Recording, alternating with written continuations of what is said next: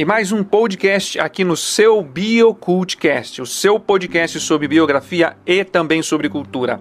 E dando continuidade a esta saga de ditadores que infelizmente existiram no mundo, o nosso personagem deste episódio é Joseph Stalin.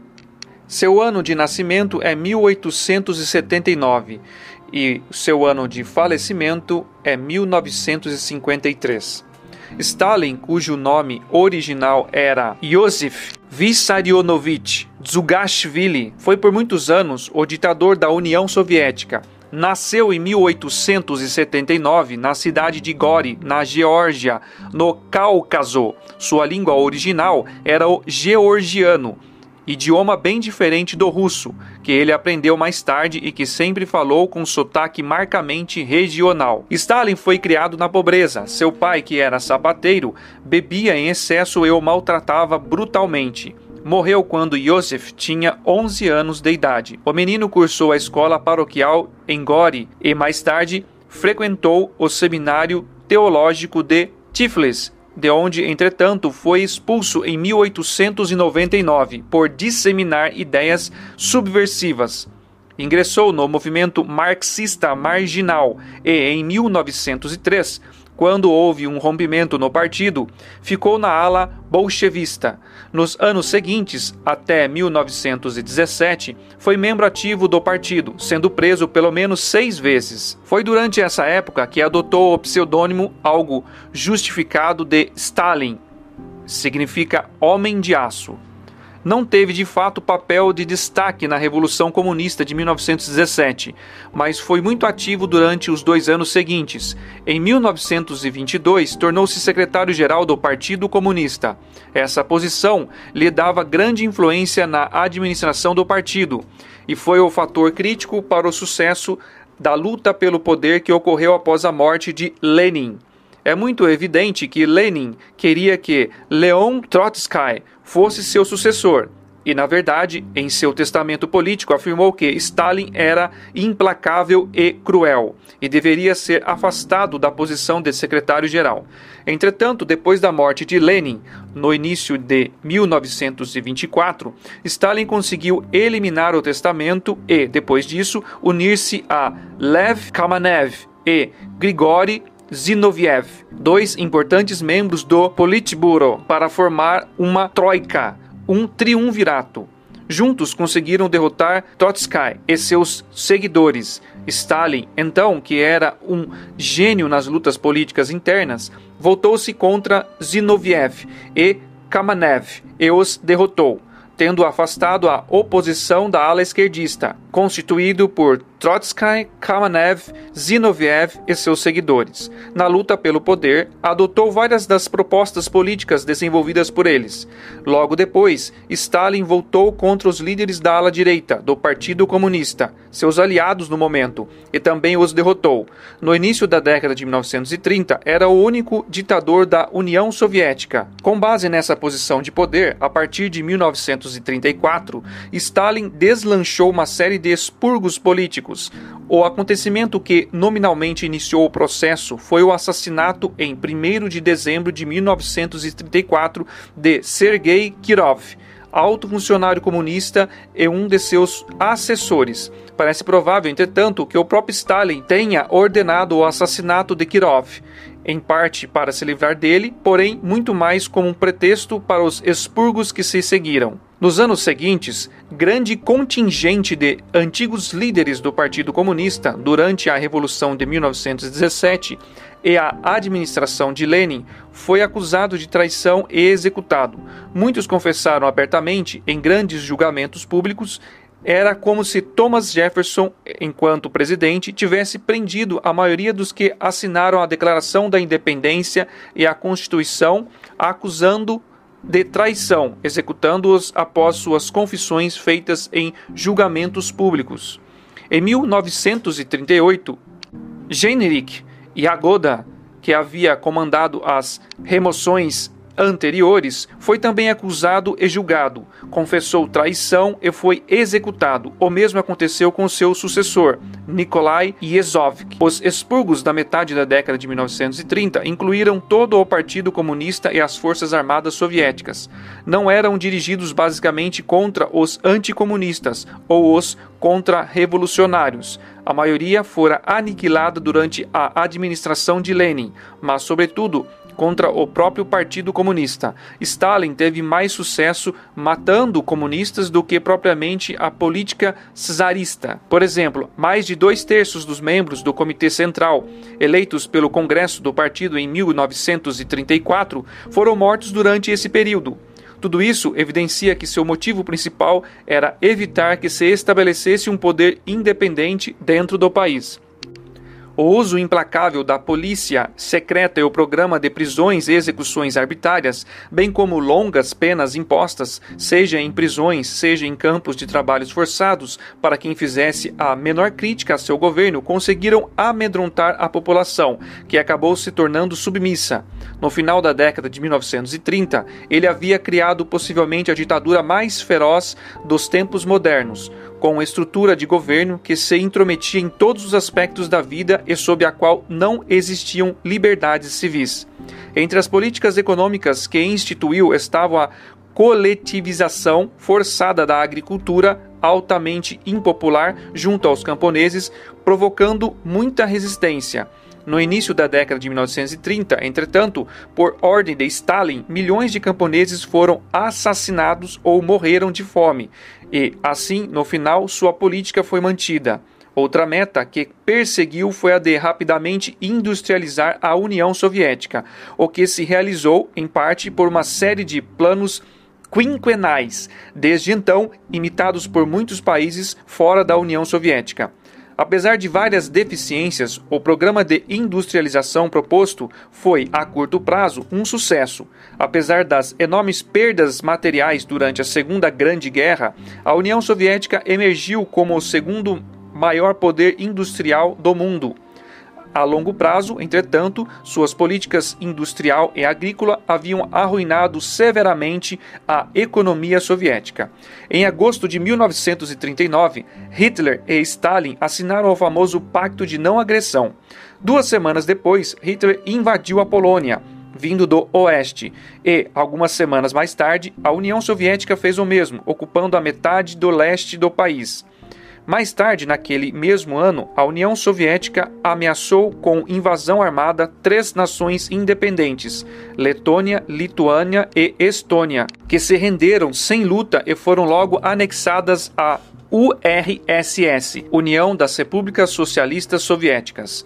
Da mesma maneira, uma parte da Romênia foi anexada com ameaça do uso de força. A Finlândia não quis se submeter, entretanto, uma invasão russa resultou na conquista de seu território. Justificativa frequente para as anexações era a de que o território se fazia necessário à União Soviética para a defesa contra o esperado ataque da Alemanha nazista. Entretanto, quando a guerra terminou e a Alemanha foi derrotada, Stalin não devolveu nenhum dos territórios ocupados.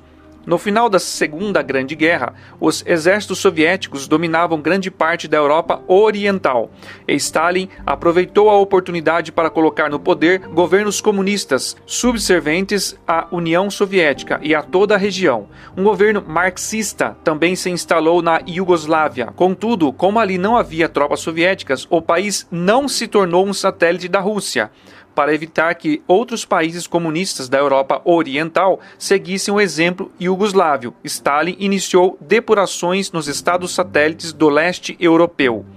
Foi imediatamente após a Segunda Grande Guerra Mundial que começou a Guerra Fria. Apesar de tentativas de culpar os líderes ocidentais de terem provocado a Guerra Fria, ficou claramente comprovado que sua causa principal foram a política expansionista de Stalin e seu desejo implacável de disseminar o sistema comunista e o poder soviético pelo mundo inteiro. Em janeiro de 1953, o governo soviético anunciou que um grupo de médicos fora preso por participar de conspiração que resultaria na morte de funcionários soviéticos de alto nível.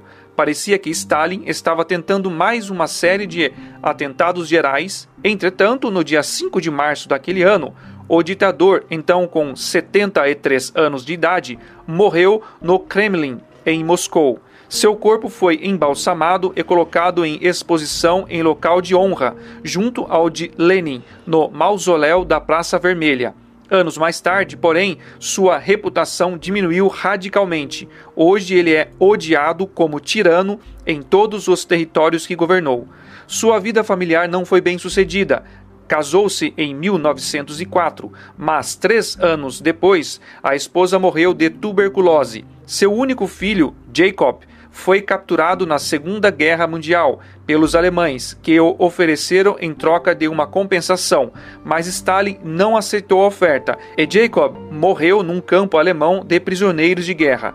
Em 1919, Stalin casou-se pela segunda vez e sua nova mulher morreu em 1932. Dizem que por suicídio, mas existem boatos de que o próprio Stalin a matou ou mandou que a matassem. Desse segundo casamento nasceu um casal de crianças. O filho oficial da Força Aérea Soviética tornou-se alcoólatra e morreu em 1962. A filha, Svetlana, fugiu da União Soviética em 1967 e se abrigou nos Estados Unidos. A característica principal da personalidade de Stalin foi a de ser sempre implacável. Nenhuma consideração sentimental ou de piedade parece ter tido nele qualquer influência. Tinha também constante desconfiança, que beirava a paranoia, era, entretanto, muito capaz, cheio de energia, persistente e sagaz, e com um poder mental pouco incomum. Como ditador da União Soviética por aproximadamente um quarto de século, Stalin teve grande influência em muitas vidas, e, na verdade, se a influência geral de um ditador sobre sua geração é julgada em proporção ao número de pessoas que controla, ao grau de controle individual e ao tempo de permanência no poder, então Stalin foi talvez o maior ditador da história. Durante a sua vida, mandou matar milhões de pessoas ou as enviou para campos de trabalhos forçados ou as fez morrer de fome. Não há como saber exatamente o total de mortes que resultaram em suas inúmeras defenestrações, mas deve estar em torno dos 30 milhões de pessoas. Não há, portanto, nenhuma dúvida de que sua influência a curto prazo foi imensa. Entretanto, do mesmo modo que seu contemporâneo Adolf Hitler, com quem é sempre comparado, não é possível prever até que ponto essa influência vai permanecer. Stalin expandiu os limites da União Soviética, criou um império satélite na Europa Oriental e transformou a URSS em grande potência com destaque em todos os cantos do planeta. Nos últimos anos, porém, o importante Império Soviético na Europa Oriental desmoronou e a União Soviética propriamente dita se desmembrou, resultando em 15 estados independentes. Durante sua vida, a União Soviética era um poderoso estado policial, porém, o sangrento controle da polícia secreta foi gradualmente contido depois de sua morte. E hoje, os russos têm mais liberdade individual do que em qualquer outra época da história do seu país. O programa econômico de Stalin era derivado das ideias de Marx e Lenin. Marx havia propagado aquelas políticas e Lenin começara a colocá-las em ação, mas foi, de fato, Stalin quem conseguiu eliminar quase completamente as fazendas e os negócios privados da União Soviética. Entretanto, essas políticas revelaram-se desastrosas e estão agora inteiramente abandonadas. Stalin não foi apenas um ditador sedento de poder que dirigiu um grande país por 25 anos com a declaração da Guerra Fria, dominou a história do mundo por muitos anos depois de sua morte. Nenhuma guerra na história, nem mesmo a Segunda Grande Guerra, teve efeito tão amplo como a Guerra Fria. Não só a União Soviética e os Estados Unidos foram afetados, como todos os países do mundo foram envolvidos nos aspectos econômicos e diplomáticos da luta, e, em muitos, houve também guerras armadas. A corrida armamentista entre as duas potências, que, apesar de ter sido a maior e a mais custosa da história, era apenas um dos aspectos da luta. Custou muitos trilhões de dólares. O pior de tudo, talvez, foi o mundo inteiro ter vivido sob a ameaça do holocausto nuclear, que poderia ter destruído toda a civilização do planeta. A Guerra Fria foi detestada de modo geral e a maioria dos seres humanos desejava com intensidade que a terminasse. Durante décadas, entretanto, os mortos eram a evidência de que Stalin tinha mais poder mais efeito real sobre o mundo do que qualquer outro personagem da época, sobre ele mais provavelmente do que sobre qualquer outro da história. Pode verdadeiramente ser dito que o mal que os homens fazem vive depois deles. Agora a Guerra Fria está terminada e sua perniciosa influência parece finalmente estar no fim. Devemos também lembrar que algumas responsabilidades pelos crimes de Stalin devem caber a Lenin que o precedeu. Ele preparou o terreno.